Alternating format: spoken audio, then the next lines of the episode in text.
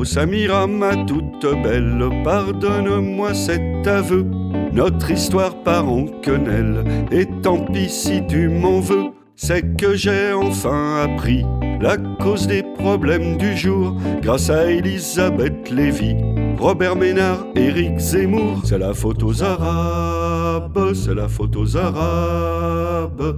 Avant je n'étais qu'un bobo, idéaliste un peu gaucho, pour le dire avec des gros mots.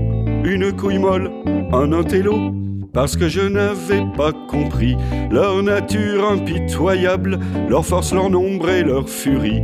Leur goût du sang venu des sables, c'est la faute aux Arabes, c'est la faute aux Arabes.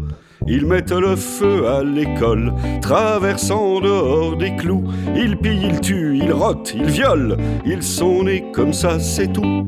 Tout ce qui va mal dans ce monde, la pauvreté et la guerre, le retour de la bête immonde, l'ignorance, le nucléaire, c'est la faute aux Arabes, c'est la faute aux Arabes.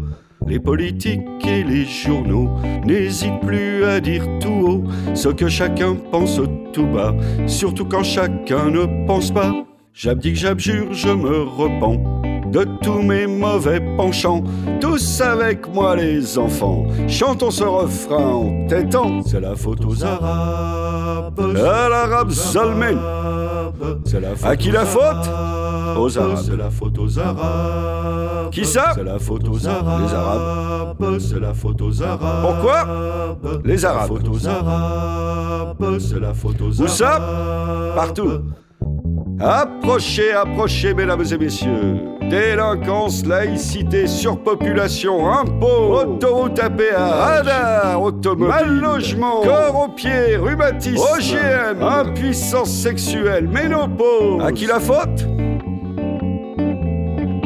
Aux Arabes. Pourquoi? Parce que. Arte Où ça? Radio. Dans ton cul. Point com.